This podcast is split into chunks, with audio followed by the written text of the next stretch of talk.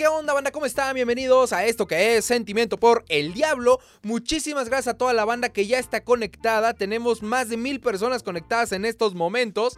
En estos momentos tenemos a más de mil personas eh, conectadas, así es que en este momento vamos a empezar a platicar acerca de lo que acabamos de ver en la cancha de Ciudad Universitaria, donde los gatitos de la Ciudad de México, que se convirtieron en Pumas, o para los chairos los Pumas también, pues le metieron nada más y nada menos que cinco pepinazos, cinco pepinos, se lo metieron al Toluca, se los metieron al Toluca, cinco pepinazos, de verdad. Eh, y esto fue, sí, en, horario top, 9 de la noche y en televisión abierta. O sea, de verdad parecía que estábamos viendo un capítulo de No Por, pero bueno, eh, vamos a ver rápidamente. A ver, de entrada, desde la alineación, vamos a empezar a platicarla. Muy rápidamente, Toluca sale eh, con Gustavo Gutiérrez en la portería, a mi punto de vista, y ahí es en donde voy a empezar la opinión no popular de este programa. Mucha gente no lo va a entender, mucha gente me va a empezar a decir, está bien, a mi punto de vista, eh, lo que es Gustavo Gutiérrez fue el mejor de todo el partido, de todo el partido y de todo el equipo.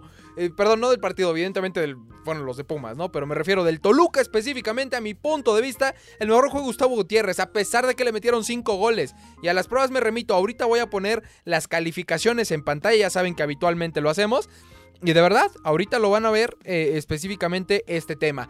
Después de eso, pues bueno, ya sabemos, lateral por derecha, Raúl El Dedos López. Jorge Rodríguez y Jorge Torres salieron este también eh, eh, eh, alineados, Jorge Torres Nilo y Jorge Rodríguez, Alan Rodríguez también, Brandon Sartiaguín como central, o sea, híjole, ahí desde entrada ya traíamos una fiesta.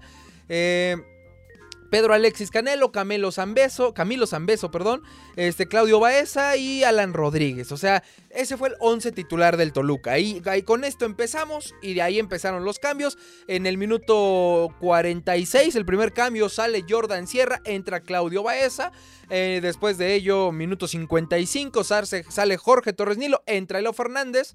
Después de ello, al 73, Kevin Castañeda y Brian Zamudio por la salida de Daniel Álvarez y por supuesto también la salida de Alan Rodríguez. Entonces, mal que bien, jugamos con jugadores del torneo anterior y jugadores nuevos, los que llegaron al día de hoy. A ver, no voy a... Ah, lo voy a hacer. Iba a decir, no quiero decir se los dije, pero se los dije. El Toluca no, bueno, más allá de necesitar o no necesitar, se hizo, pero lo primero, lo primero que tenía que pasar no era cambiar al entrenador. Porque el problema no es tanto la persona que está calentando el banquillo. Hoy estuvo calentando el banquillo Nacho Ambriz, el torneo anterior estaba calentando el torneo el banquillo Hernán Cristante. No, no, no pasaba por ese tema. El problema del Toluca, y hoy fue claro, y puntual y se vio en la cancha. Y quien me diga, y quien me diga que no, que me diga sus argumentos. El problema del Toluca pasa por apatía, por ser unos huevones, por ser poco profesionales. Y me refiero, sí, a los jugadores. De ahí vamos a partir para poder empezar a pensar en un análisis de este partido. Si analizamos el partido, señores, los primeros dos minutos, por ahí alguien decía, ya estoy viendo el tiki-taka. Es decir, Toluca mueve el balón, hizo dos, tres toques, con una llegada al principio, luego, luego del partido, hacia adelante. Y de ahí en adelante, y de ahí en adelante, le robaron el balón al Toluca y lo trajeron es, que, hay niños y, mujeres en este live y no quiero decir algo que los ofenda. Y lo trajeron de verdad con un paseo, un paseo interminable durante todo, pero todo el partido. Fue un verdadero paseo y un baile que le metieron al Toluca el día de hoy. A ver, nada más con eh, analizar el primer gol, te das cuenta de todo el resto. O sea, ni, caso tiene ver uno por uno, eh, analizar uno por uno de los jugadores, porque de verdad no hay manera de poder hacer un balance de esto. Lo único que sí, lo único que sí eh, vale la pena por ahí empezar a decir, a mi punto de vista, se vieron unas cualidades muy buenas de, de Gutiérrez, de Gustavo Gutiérrez, creo yo, creo yo que eh, Gustavo Gutiérrez incluso en el primer gol sale de, forma adecuada. Pero si voltean a ver la manera en que le ganaban la espalda a los centrales, la manera en que estaba totalmente desorganizada la defensa, y si volteas a ver la forma, la forma en que defendían, no solamente los defensas, también los medios, es decir, el contención, si te das cuenta que, híjole, este tema está pa'l perro y que va a costar más que un buen entrenador para sacarlo adelante. ¿A qué me refiero? Esto es muy sencillo, muy pero muy sencillo y se los voy a explicar muy fácilmente en estos momentos. Voy a hacer la transición. Ahí ya estamos viendo en estos momentos las estadísticas. Si estamos viendo, híjole, esta es una estadística que verdad me, me vuela la cabeza. Posesión de balón 46% de Pumas, 54% del Toluca. Eso te habla de una efectividad nula. Pero bueno, más allá de eso, ojo, eh, ojo antes de todo, esto, esto es el primer partido, jornada 1, de un proceso nuevo, de, un director técnico nuevo. Así es que a la gente que se vaya a meter con Nacho Ambriz, creo que no tiene, no tiene ni la menor idea de, lo que está pasando en el Toluca. Así de fácil.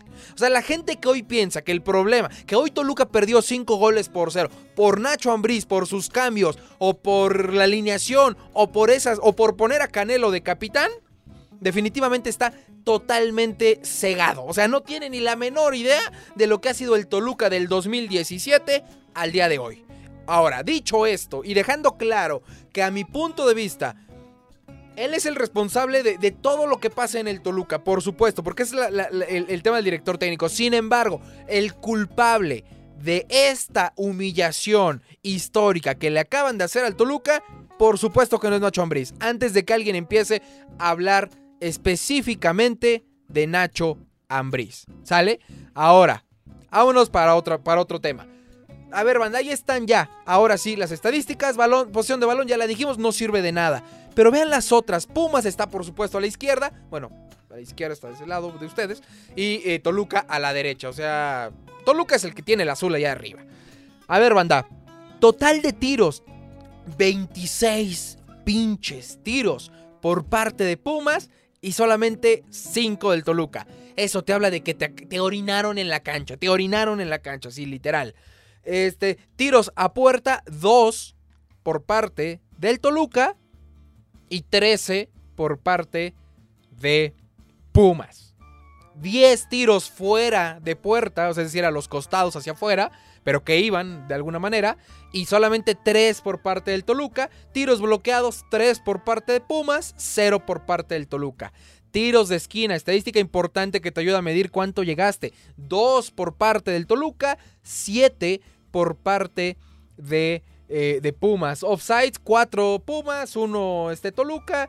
Eh, big Chances, que es esta estadística que están viendo aquí ya subrayada. 6 por parte de grandes oportunidades.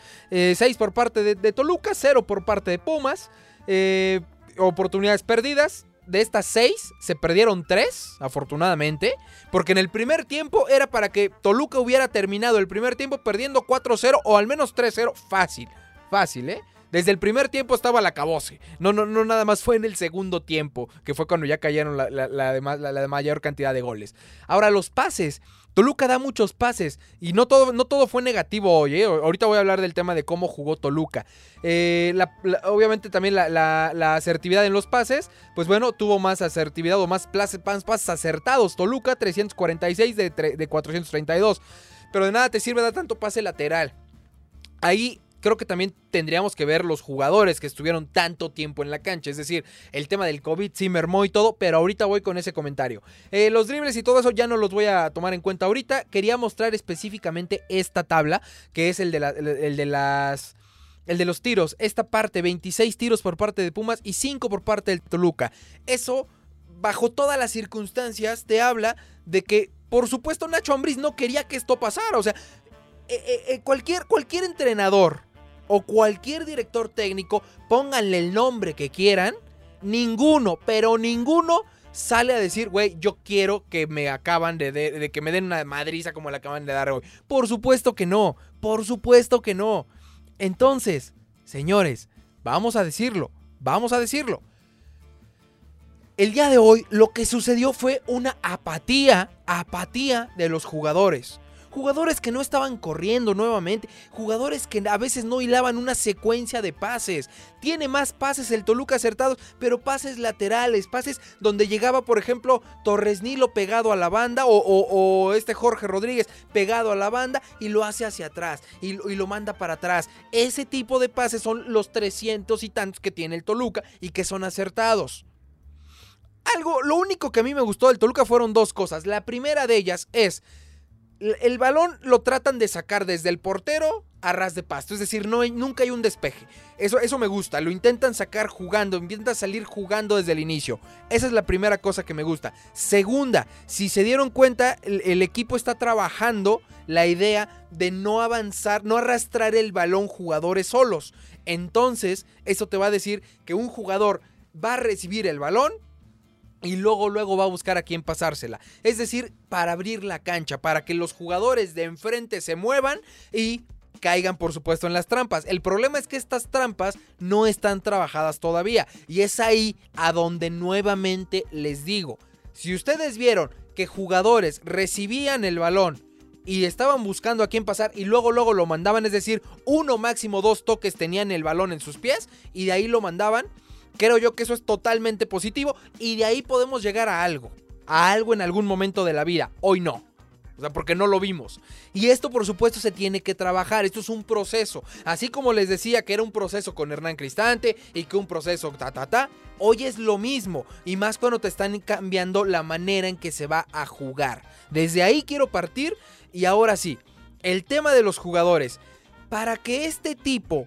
Para que este tipo de juego de uno máximo dos toques, uno máximo dos segundos tengo el balón en mis pies y lo mando, es yo lo mando pero me tengo que mover. Y ese es el problema que tiene el Toluca. Desde la era de Hernán Cristante, estoy hablando de todo el torneo anterior, los últimos dos torneos, los jugadores apáticamente, ¿qué hacían? Muy sencillo y, acuérdense, vean nada más los partidos y se, lo, y se van a acordar.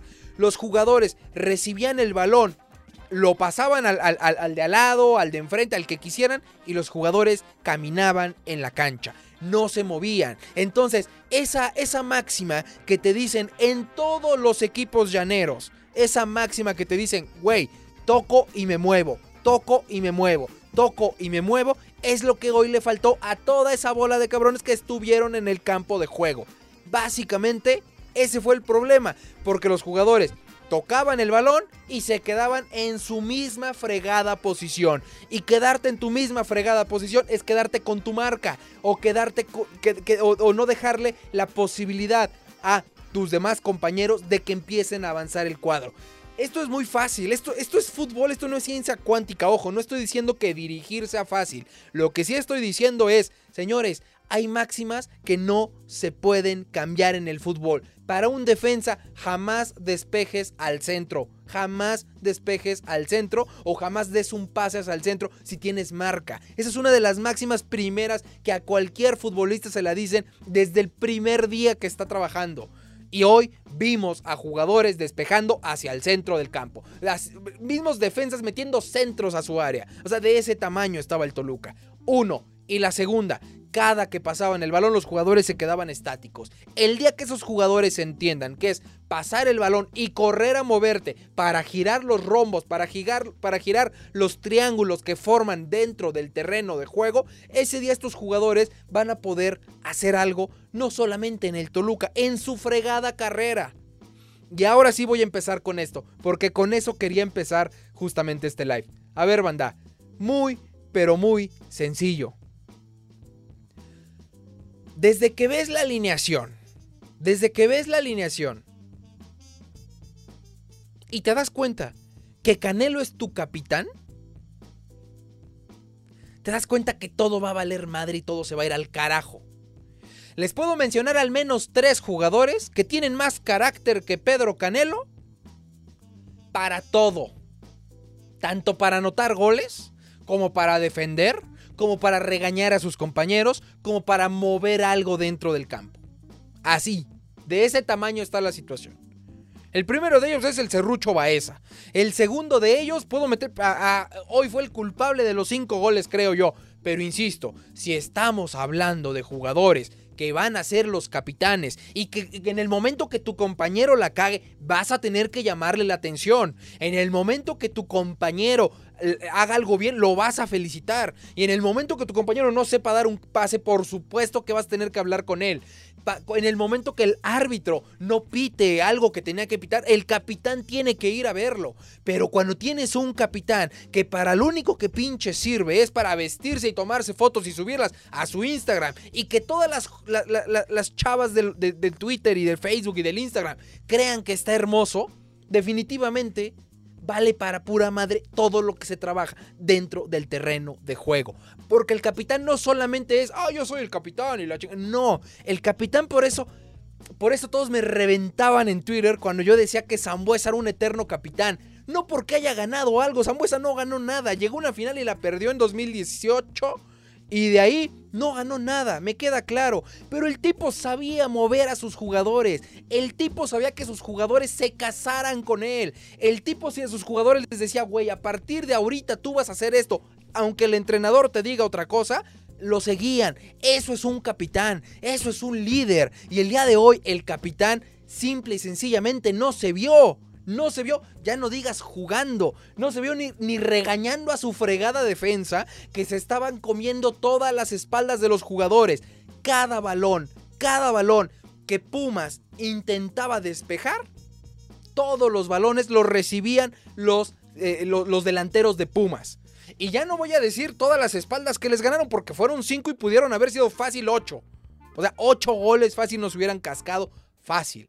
Es más, para muestra un botón la primer jugada de peligro de Pumas, que fue como al minuto 3, donde eh, queda, queda de frente ya raso la portería el delantero de Pumas y la termina mandando al costado, esa jugada se vio claramente y fueron tres toques. Sale Talavera, se la manda a su... No es cierto, recuperan el balón. El lateral de Pumas la tiene en su campo. Despeja para el extremo. El extremo al primer toque le centra al delantero y el delantero nomás porque no quiso meterla. Pero así fue todo el partido. Y el segundo gol fue lo mismo, de media cancha. De media cancha hacen un, hacen un trazo largo.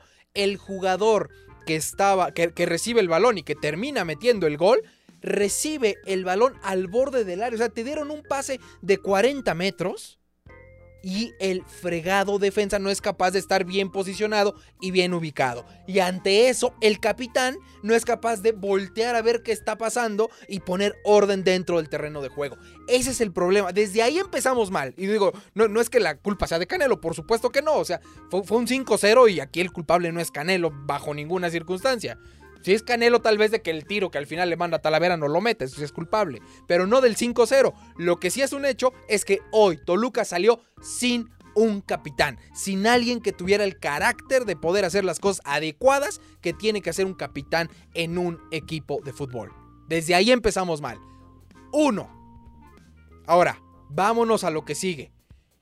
Dos, cuando empiezan este tipo de jugadas, como la que les acabo de decir, es decir, la primeritita que la mandan hacia afuera y el primer gol de Pumas, era claro lo que iba a pasar. O sea, se veía venir todos los balones que trataba de, de Pumas lanzar hacia adelante, todos los recibían los delanteros, sin excepción.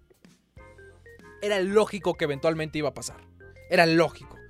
De ahí empezamos a ver, y no puedo, de verdad, no voy a, no voy a ponerme ahorita a reventar a jugadores como Jorge Rodríguez, que a mi punto de vista lo hace bien, o sea, eh, como lateral por izquierda, Jorge Rodríguez lo hace muy bien. El día de hoy, por supuesto, no fue su noche, no fue noche de nadie.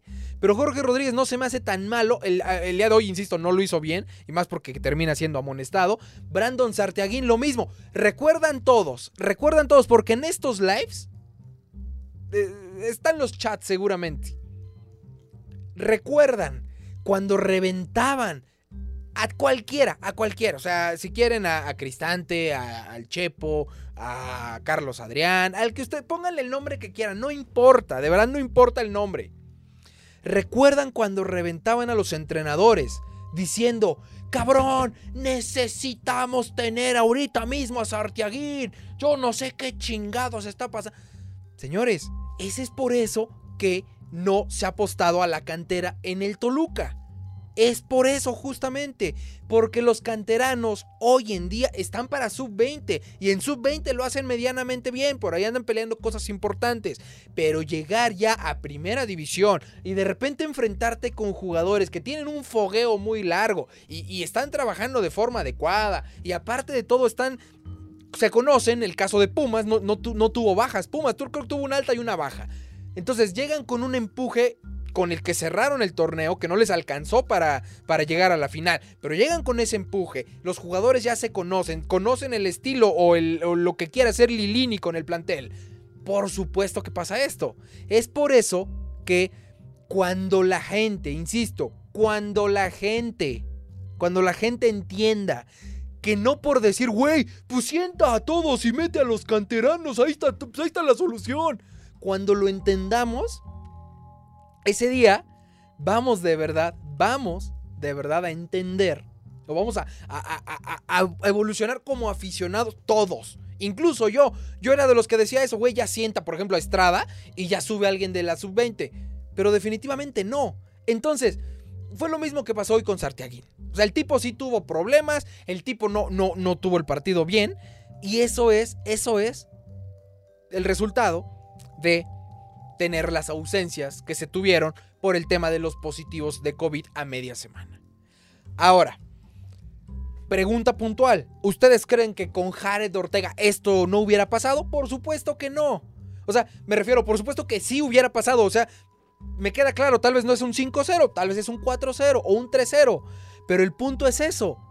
No, Jared Ortega, así como se los dije en el live, que por cierto, le mando besos en el nudo de Global ignorante este que emite un juicio con los primeros 10 segundos que ve del, live. Eh, como se los dije en ese live, ni Leo Fernández es el jugador que va a hacer todo y, va a tapar todos estos huecos, todos estos cinco goles, porque por supuesto que no. El tipo le echa ganas y se muere en cada pelota y lo va a hacer y lo va a intentar cada que lo haga, así como lo hace Zambuesa. Pero cuando tienes una defensa que pasa agua, que deja que todos los balones que le manden a los delanteros contrarios los reciba y que encima de todo jueguen y te peloteen en el área y que sean capaces todavía de mandar los centros y que te humillen de una forma espectacular como haciendo una tijera al borde del área y la metan a gol, cuando tienes una defensa de ese tamaño, no importa si tienes a Leonel Messi en el, en el equipo y la muestra está en el Barcelona. Tenías a Leonel Messi en el equipo y terminaban perdiendo en Anfield, terminaban perdiendo en el 2-8 en contra del Bayern, e, etc. Entonces, es aquí a donde de verdad sí tengo que alzar la voz y decir las cosas como son. La primera y la más importante de todas. Cabrones, sabíamos desde octubre, e insisto, desde octubre, recuerden eso. Desde octubre se lesionó Miguel Barbieri. Sabíamos que necesitábamos un pinche defensa en el Toluca. Sabíamos perfectamente que Toluca necesitaba un defensa. Y el día de hoy, jornada 1 del torneo siguiente, enero, estamos hablando 10 de enero del 2021, 22, perdón. Esta directiva, encabezada por ese señor, que lo único que ha hecho bien desde que llegó a ser presidente, porque el estadio lo hizo todavía sin ser presidente, desde que llegó a ser presidente, es traer a Lo Fernández de vuelta. Ese señor, esa directiva, esa directiva es la que el día de hoy prefirió dejar la posición que sabías desde octubre que no la tenías bien, porque tu, tu, central, tu defensa central era Miguel Barbieri y se te lesiona. Y se te lesiona de, una, de, algo que sabías perfectamente que podía pasar justamente eso. Que llegara diciembre y que no estuviera listo Barbieri. ¿Y qué pasó? Llegó diciembre, no estuvo listo Barbieri. Se le da las gracias a Barbieri. Pero eso sí, trajimos a otros jugadores. Sierra, no voy a reventar a estos jugadores, insisto. Su primer partido el día de hoy, no sé si lo hicieron bien ni mal. O sea, ya llega un momento en el que este tipo de, partidos no los puedes catalogar a todos los jugadores. Pero prefieres traer al Fideo Álvarez, a Sierra, a Carlos Guzmán, en lugar de traer al central que sabías desde octubre que te hacía pinches falta. De ese tamaño está la situación. Es ahí el punto. Señores, el tema en el plantel es por apatía. Lo vimos hoy jugadores, jugadores que no se entendían, jugadores que trataban de hacer cosas y simplemente no podían. Y jugadores que tenían el balón y para seguir las, las órdenes del director técnico, es decir, toco el balón porque no lo puedo tener tanto tiempo porque es el estilo de juego que quiere implementar Nacho Ambriz, se vio claramente hoy. Toco el balón rápido, pero estos jugadores no se mueven, estos jugadores se quedan parados. Cuando tienes eso, cuando tienes total y plenamente esa, esa parte no trabajada, va a pasar esto. Lo único que les puedo decir como conclusión, bueno, antes de la conclusión quiero mostrarles algo, que es justamente el, las calificaciones. Y las calificaciones, por supuesto, nada más me interesan las del Toluca, no me interesan las de Pumas. Así es que eh, voy a poner las calificaciones, porque aquí es en donde lo que yo les decía. A mi punto de vista, eh, eh, el portero, Gustavo Gutiérrez, hizo un buen partido. Por supuesto que pues, le, le, meten cinco goles con una defensa que deja que todos sus delanteros, los delanteros contrarios, perdón, reciban los balones como si estuvieran jugando en su casa con niños. Cuando tienes ese tipo de cosas, te sucede esto. Así es que bueno, vamos a ver rápidamente las calificaciones del Toluca. Aquí las tienen en pantalla. Tenemos a este, pues bueno, Nacho Ambriz, Gustavo Gutiérrez 6.9, Raúl El Dedos López 6.0, Jorge Rodríguez 5.8, no fue su noche como lo hace un momento, Jorge Torres Nilo 7.1, el mejor del Toluca de acuerdo a rendimiento, ojo, rendimiento, no gustos ni otras cosas, rendimiento y rendimiento es pases acertados y en este caso como es defensa, balones recuperados.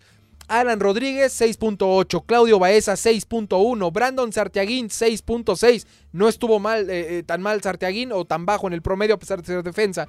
Daniel Álvarez, el Fideo Álvarez 6.6. Pedro Alexis Canel, el capitán, el capitán del Toluca 6.4 y Camilo Zambeso 6.2. Señores, en un 5, y de ese tamaño está la situación, en un fregado 5 por 0. Es decir, la calificación de Gustavo Gutiérrez es 6.9 a pesar de que se comió 5 goles. 5 goles. No tiene los 5 goles, saca 10. O sea, de verdad, de ese tamaño está la situación. Porque el día de hoy, a mi punto de vista, de un muy buen partido. Lamentablemente, cuando lo deja siempre en mano a mano, o cuando, cuando todos los defensas dejan que hagan lo que quieran los, este, los delanteros rivales, pasan este tipo de situaciones. Entonces, digo, definitivamente eso. Entonces ya, como conclusión y ya para, para platicar acerca del, otro tema que quería decirles rápidamente. A ver, señores, como conclusión es muy sencilla. A ver, banda. Se tiene muchísimo, se tiene muchísimo, muchísimo que trabajar. Dicen que andan buscando un central, pero para que llegue ese central se tiene que ir Ian, Ian González. Chingado, no hay un central bueno mexicano que puedas ir hoy para que no tengas que sacar a Ian González. Que nadie te va a querer comprar a Ian González porque nadie quiere tener a Ian González en la cancha. es lógico que nadie va a querer a Ian González. Y mucho menos a Estrada. O sea, de ese tamaño está el, este, ese tema. Señores, dejen la apatía que tienen en la cancha. Uno, dos, jugadores pónganse a jalar. Y tres, vamos a esperar que el siguiente partido en casa ya puedan estar los jugadores que no pudieron estar hoy de titulares por el tema del COVID. Pero si lo vemos, y si lo vemos fríamente, de nada va a servir que tengas 15 Leos, bueno, no 15, no puedes, 3 Leos Fernández arriba, o sea, cabrones que, que van a generarte y anotar goles todo el tiempo, si no le van a llegar balones, ¿por qué? Porque el balón todo el tiempo va a estar con los delanteros del equipo contrario, porque tus defensas no son capaces de quitarle el balón. Me queda claro, me queda claro. Con Jared Ortega tal vez no hubieran sido cinco, tal vez hubieran sido tres, pero se hubiera perdido igual, porque él mismo no va a cambiar al equipo. Se dijo desde el inicio, señores, se necesita que Toluca tenga una columna. La columna se estaba medio formando por ahí con Jared Ortega, etc. El día de hoy no estuvo Jared y por supuesto que se ve mermada la situación. Yo espero que de verdad Jared Ortega ya esté listo para poder jugar el siguiente partido. Y de ahí en adelante yo ya no sé quién va a ser su, central compañero. Porque si ponemos a un Vanegas que el día de hoy le dieron un repasón completo. Si le dieron un repasón completo a un Vanegas puta, va a estar cabroncísimo que podamos esperar algo. A Sartiaguín lo acabo de decir. Señores, Sartiaguín, por supuesto que no está ahorita para hacer la dupla con Jared Ortega. Porque el día de mañana le da COVID a alguien más, que espero que no, toco madera. Pero, o, se lesiona, o se enferma, le da chorro, lo que quieras, y no puede alinear. Y otra vez, ahí vas a tener que estar con Sartiaguín, o con los Vanegas, o, o, sea, está cabrón. Entonces, lo que sí le tengo que recriminar a esta directiva, y ya me voy al siguiente que ya no tenemos 10 minutos. Señores, sabían perfectamente directivos Sabían desde octubre que no tenían un defensa central. Lo sabían perfectamente. Y si no lo sabían, créanme que no tienen nada que estar haciendo donde están. Porque hasta Juno, que es un aficionado, que soy un ingeniero, ni siquiera estudié nada de fútbol, sabíamos perfectamente que era un 99% seguro que aunque se recuperara Barbieri, que no lo iban a, a contratar. Era lógico que no lo iban a contratar. Sabían desde octubre que no tenían un centro delantero para poder hacer dupla con Jared Ortega. Lo sabían. Y dejaron esa posición que era la más urgente, no sé si la más importante, porque muchos van a decir, no, no, no, la más importante, por supuesto, la más importante era la de, la de, la de Leo Fernández. El tema de Leo Fernández, que no los engañen, señores. Por supuesto que era importante la llegada de Leo Fernández y por supuesto que ilusiona la llegada de Leo Fernández, pero no era la posición más importante a reforzar. La posición más importante era la del central y hoy se notó claramente. Señores, Toluca iba en la jornada número 10, primero, segundo de la tabla y con un chingo de goles hacia arriba. Y de repente se nos baja, se nos va este Barbieri y es el acabose. Y empieza todo para abajo y se va para abajo y se va para abajo y se va para abajo. No, no voy a decir de los nueve partidos sin ganar, no. Simple y sencillamente esa eh, diferencia de goles que la teníamos tan abultada hacia arriba se fue y se esfumó rapidísimo. Era claro que se necesitaba un central. Y no, prefirieron ir por Álvarez, prefirieron ir por Guzmán, por Sierra y Fernández. De ese tamaño está la situación. Ese sí es algo que le tengo que recriminar a esta directiva. No por traer a Leo Fernández se les va a aplaudir que no traigan un central. Porque ese es el punto, cabrones. Se trata de que se gane, se trata de que se juegue, se trata de que al director técnico les den las herramientas que probablemente pide. Y se sabe perfectamente que específicamente Leo Fernández no fue un deseo de Nacho Ambriz, fue un deseo y un capricho del señor que está ahí atrás. Entonces, ese señor que está ahí atrás, junto con Ciña, junto con Venosí, junto con el que quieran, que se pongan a jalar y que traigan lo que en verdad se necesita. Y si trajeron a Leo Fernández, perfecto, se aplaude, porque también se fue Zambuesa. Entonces, excelente, llega Leo Fernández y yo sí lo aplaudo e insisto, estoy contento con la llegada de Leo Fernández. Con lo que no estoy contento es que priorizaran traer a jugadores que ni el técnico quiso o priorizaran traer a jugadores que probablemente no eran urgentes, en lugar de traer las únicas dos pinches posiciones que sí eran urgentes en el Toluca. Y eso es un central y un delantero centro. Porque el centro delantero, insisto, jugamos sin centro delantero. De ese tamaño la situación. Ahora, ya, me voy a dejar de quejar y ahora sí me voy a ir al siguiente al siguiente, al siguiente tema y rápidamente. A ver, banda, muy pero muy rápidamente.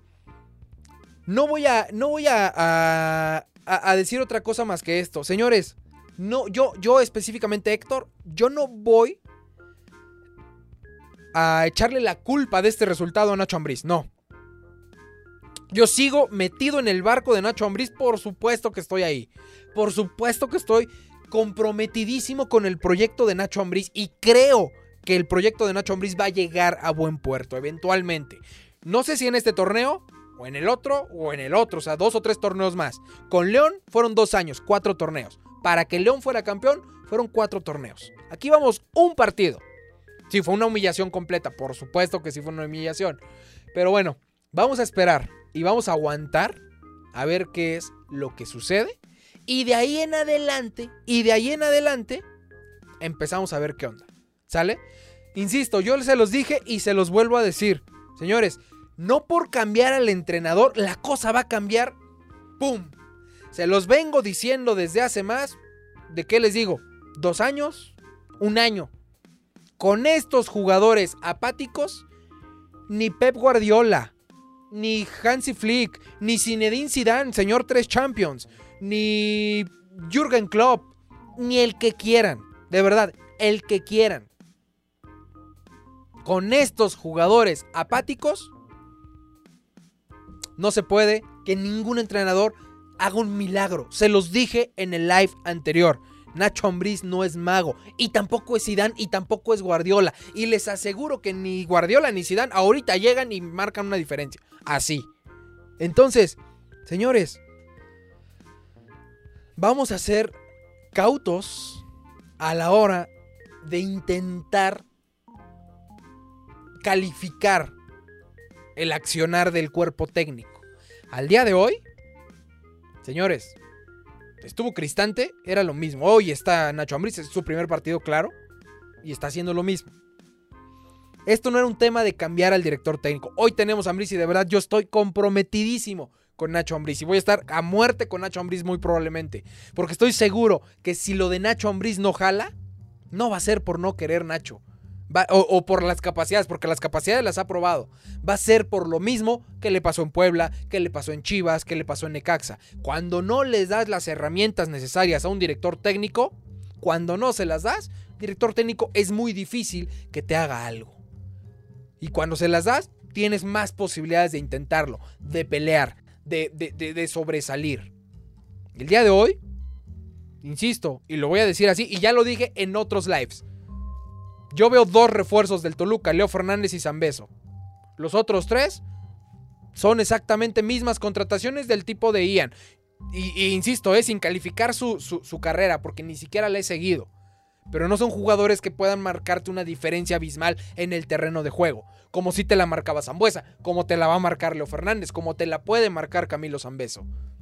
Entonces, banda, hay que ser cautos a la hora de intentar hablar de Nacho Ambriz. Yo estoy hoy, en verdad, comprometidísimo con Nacho Ambriz. Pero ojo, como se los dije, lo que yo espero es dos cosas. Una, que los jugadores quiten la apatía.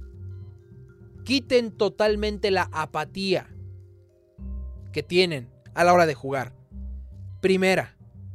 Y la segunda y más importante de todas, que el señor que está en ese lugar y que se lo ganó a pulso, estoy hablando de Pancho, por supuesto, el señor Pancho, Ciña, Venosillo, no sé, toda la bola de gente que ya no sé ni quiénes están ahí, todos, toda esa gente se ponga por una vez en la vida a trabajar como adultos, sentarse en una mesa, darse la mano, tomarse un té, si toman tequila, un tequila, lo que quieran. Y hagan las cosas, que las cosas sucedan. Insisto, si ya no vas a sacar a Ian González, porque nadie lo va a querer, ¿quién va a querer tener a Ian González en su equipo? Nadie, y mucho menos pagar por él. Entonces, si ya no lo van a poder sacar, que yo espero que sí, pero suponiendo que no, vayan por un fregado defensa mexicano. Y ya. Sí, lo digo fácil porque no conozco el dinero y presupuestos y todo eso. Claro que lo estoy diciendo fácil sin conocerlo. Pero también me queda claro algo. Se pagó un chingo de dinero por un jugador que no fue pedido por el técnico, fue capricho de ese señor y por supuesto pedido por la afición, entre ellos yo. Pero ojo, a quien tienen que hacerle caso no es al aficionado, porque el aficionado de todas formas todo el tiempo nos están empinando para todos lados. Si lo que queremos los aficionados es ver al Toluca ganando, ver al Toluca trabajado, ver al Toluca campeón. Y si ese campeonato era con o sin Leo Fernández, créanme que lo vamos a gritar exactamente igual. Y lo vamos a festejar. El día que levante la 11 Toluca, ya sea Zambuesa, ya sea Cristante, ya sea Nacho Ambriz, ya sea Cardoso, el Ojitos Mesa, este, quien quiera, el que quieran. El que sea que la levante, es más, que regrese Talavera. Y si Talavera levanta la 11, vamos a estar felices y vamos a hacerlo ídolo y vamos a mandarle besos, abrazos y Rimones en el nudo de globo y todo. No importa quién es, pero ojo, lo que sí importa es que los jugadores que van a estar desempeñando un papel y que su jefe va a ser el director técnico, pues al menos esos jugadores sean pedidos por el director técnico. Y no me malinterpreten, porque insisto, Yo soy el principal contento de que esté aquí Leo Fernández. De verdad, me fascina que esté Leo Fernández porque el tipo te va a cambiar los partidos. Pero también es eso. Sabíamos perfectamente que Toluca necesitaba un central desde octubre, desde que se lesionó Miguel Barbieri. Y pasaron ya un chingo de meses y no hemos hecho nada. Y priorizamos otros fichajes. Eso es lo que sí me enoja. Eso es lo que sí no se vale. Que priorizamos otro tipo de, de posiciones cuando las dos importantes ni siquiera se han trabajado. Así es que bueno, señores, el problema, el problema no, no, no, no era el director técnico, se está viendo, hoy tenemos a un gran director técnico, insisto, y pues bueno, ahí están las cosas. Yo no, no, este, yo no estoy eh, feliz con lo que acaba de pasar, por supuesto que no, estoy enojado. Entonces, banda, simple y sencillamente, ¿qué les puedo decir? ¿Qué les puedo yo decir? Yo sigo conduciendo la nachoneta o como le habíamos puesto aquí, el, Nacho Camión. Yo soy, yo soy el principal conductor del Nacho Camión, de verdad. Estoy emocionado con que esté aquí Nacho Ambriz. Estoy emocionado con que esté aquí Leo Fernández, porque el tipo, insisto, es un crack. Pero insisto, mientras sigamos teniendo a jugadores apáticos que dan el balón y no se mueven, así ni en el llano se va a ganar algo. Así fácil. Así es que bueno, banda, simple sencillamente se los digo así. Ojalá que se recapacite esto. Y si vamos a tener a Canelo de capitán, pues ojalá que el tipo pueda encontrar el carácter necesario para poder ser capitán. Porque venimos a tener a un eterno capitán como Rubén Zambuesa. Y no por los logros, porque el tipo no logró nada en Toluca, lamentablemente. Pero el tipo a mí me consta porque lo veía cada 15 días en la cancha.